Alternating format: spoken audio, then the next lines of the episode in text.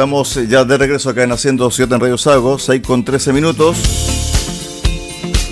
Tenemos a nuestra siguiente invitada, la ex ministra de Estado y presidenta de Ibópoli, Gloria Hut. ¿Qué tal, eh, presidenta? Bienvenida acá a Haciendo Ciudad Radio Sago. Eh, muy bien, muchas gracias. ¿Cómo están? Bien, Gloria. Bueno, me imagino que estás preparando las maletas. Vienes el fin de semana a la región de los lagos. Sí, parto mañana muy temprano para tomar el avión y pasar el día, ya vamos directo, nos vamos a juntar en casa.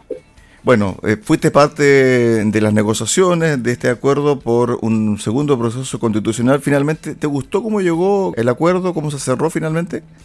Sí, yo quedé muy conforme eh, y mm, aunque todos tuvimos que ceder en distintas posiciones, eh, finalmente lo que se logró es una forma muy equilibrada de responder a cuatro demandas ciudadanas muy marcadas. Uno, que hubiera opinión experta incidente en las decisiones. Segundo, que fuera un proceso acotado en el tiempo. Tercero, que fuera un proceso distinto y de menor número que el anterior. Y cuarto, que tuviera participación ciudadana. Y todo eso se logró, así que yo quedo muy tranquila en el sentido de que estamos dando una respuesta a la ciudadanía eh, basada en esas expectativas y en hacer algo muy distinto de lo que ocurrió antes, justamente para resguardar la seriedad del proceso, la sobriedad, eh, el trabajo eh, que requiere una mirada muy de mucha preparación y también de opinión ciudadana para una nueva constitución. Sobre del por qué no se incluyó un plebiscito de entrada. Porque en el fondo, si uno se remite a la ley que rigió la ex convención y el plebiscito, todo terminaba con el plebiscito. ¿Por qué no se puso el plebiscito de entrada para que la gente decidiera si tener o no un segundo proceso y cómo le gustaría que, que fuera ese segundo proceso si es que prueba esta fórmula? Sí, se discutió el plebiscito de entrada y hubo consenso en que en realidad está un poco fuera de discusión la necesidad de una nueva constitución. Entonces es una pregunta que en realidad eh, está bastante resuelta tanto en la voluntad popular del, plebiscito de entrada anterior como en los estudios de opinión que marcan más o menos un 70% de eh, preferencia por tener una nueva constitución. Eh, si bien no está en las prioridades de las personas ahora, eh, esa preferencia por una nueva constitución no ha dejado de tener mayoría. Así que eso se da como por, por resuelto en el sentido de que la opinión mayoritaria está por ahí. Ok.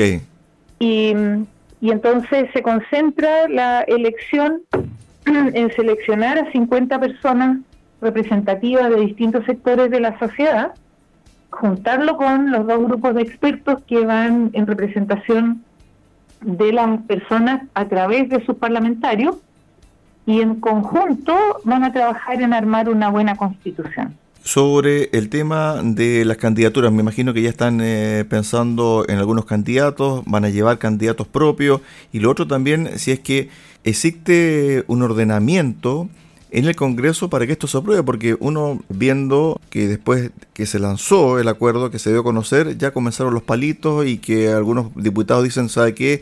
Yo en tres días no puedo aprobar algo, sí o no. ¿Está ordenado este cuento desde el punto de vista parlamentario? Porque en una de esas no están los votos necesarios para aprobarlo. Eh, siempre puede haber sorpresas, sin embargo, en el mismo proceso, cada vez que avanzábamos en algún tema y se generaba un preacuerdo, ese preacuerdo cada uno de los sectores lo volvía a validar con sus bases. Entonces sería muy raro que ahora aparecieran opciones distintas después de haber validado con, eh, con las bancadas parlamentarias. Siempre, como digo, pueden ocurrir y puede haber a lo mejor grupos que tengan una visión distinta o que quieran agregar algo que no se incluyó en el acuerdo inicial, eh, pero yo confío en que la firma puesta en el documento por los presidentes de los partidos tiene la validez de representar a todos sus parlamentarios. Sobre el tema de las candidaturas, porque si todo sale de acuerdo al programa o cronograma que ustedes han establecido, se debería tener la elección en el mes de abril o mayo. Me imagino que ya hay nombres dando vuelta, ustedes ya tienen una planilla o están recién comenzando a conformar eh, este tema. Nosotros estamos planteando que como Chile Vamos hagamos la selección en conjunto, priorizando la capacidad y calidad técnica de las personas. Así que lo que estamos haciendo ahora es eh, abrir una carpeta con nombres de posibles eh, integrantes de los dos grupos de expertos, que es lo que apura más por ahora, y, y elegirlo en conjunto en base a la trayectoria y a los méritos. Eh, así que si bien uno lee en la prensa que aparecen nombres, eh, muchos de ellos son especulativos porque además hay algunas cosas del propio acuerdo que todavía no están completamente definidas, como por ejemplo la trayectoria, en algunos casos se dice trayectoria de 15 años de, función profesional.